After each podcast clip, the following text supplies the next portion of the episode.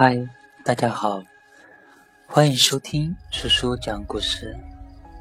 今天我要和大家分享一篇特别火爆的文章，作者是阿和。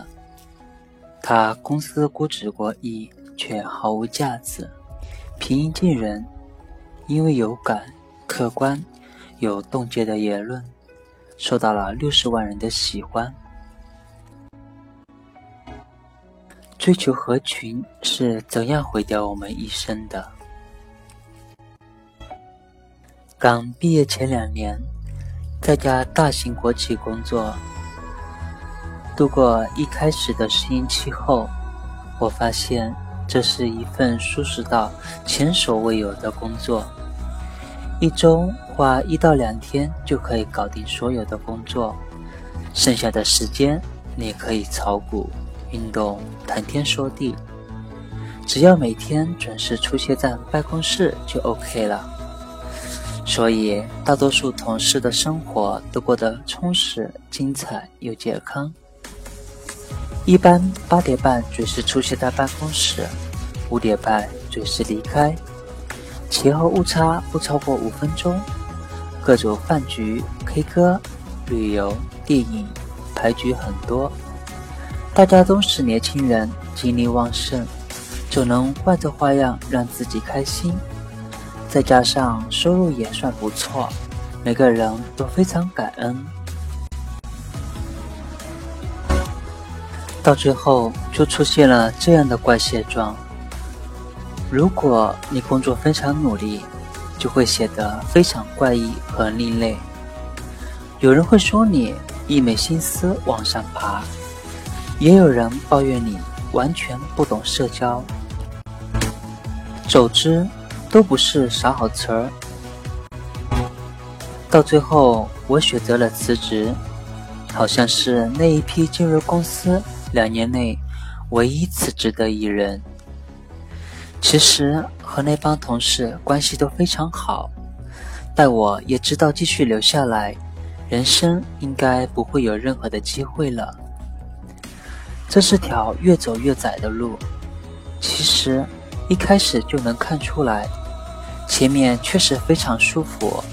可当一个群体都以追求平庸为荣时，已经预示着未来你会变成什么样的人。到现在差不多十年过去了，仍然和不少前同事保持联络，他们说工作依然轻松。可工资也丝毫没变过。如果按照实际购买力衡量，这份薪酬在社会上已经毫无竞争力了。有不少人想要跳槽，可过去十年，为了显得自己没那么离群，大家都选择了无所事事过日子，在能力上毫无长进，基本也没办法跳出去。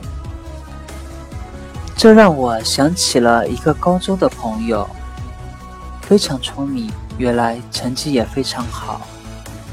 可上到高中后却迅速堕落，连本科都没考上。一次喝酒，他话语中满是悔恨。上高中后，整个宿舍的人都不爱读书。一刚开始，我还每天去上自习。却天天被他们嘲笑，搞得我也不好意思继续了。越到后面，我就越习惯无所事事的生活，也开始和其他一些舍友一样，看不起那些认真学习的同学。现在回想起来，我就是那个最大的傻逼，为了所谓的合群，毁了自己的一生。类似的。一个事业上非常成功的前辈曾经跟我说过这样的话：看一个人怎么样，看看他大部分朋友是哪个层次的人就差不多了。因为环境和群体对一个人的影响是非常大的，不管你是否愿意，都会不知不觉因此而改变。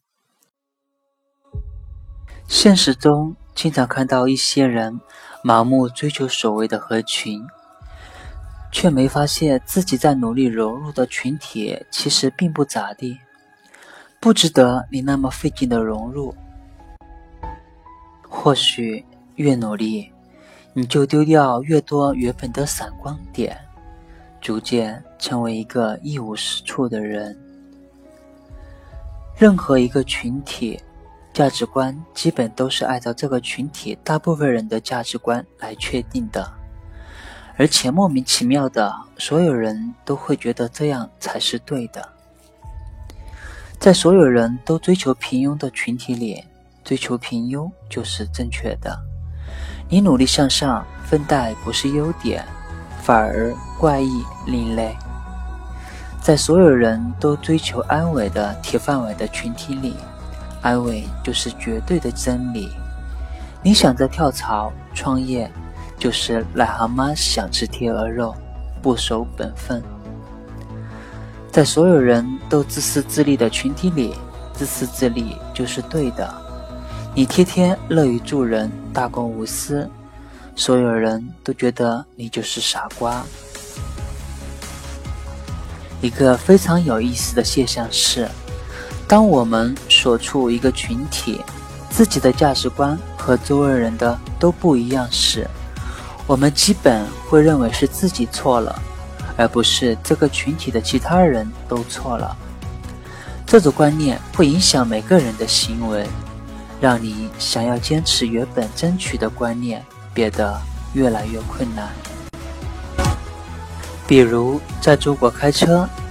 大家都在想办法频繁变道、挤压。如果你老老实实开车，就会开得非常慢，也会被别人认为是傻瓜。又比如，全中国的人都在街上乱扔东西，你有垃圾拿纸巾包了，走了几百米扔进垃圾桶，可能连身边的人都用异样的眼光看着你。所以，为了合群，为了不经受这样那样的压力，我们往往会选择屈服，按照大家眼中正常的方式来生活、工作、处理事情。渐渐的，我们就成为当初自己看不起、价值观不同的那一批人，而且会看不起仍然没有转变过来的新加入者。成为这种平庸群体势力的保卫者，我们就是这样渐渐毁掉自己一生的。学会审视自己，点燃心中的温度，保留内心的柔软，是每一个人都该学会的必修课。今天的叔叔讲故事就到这里。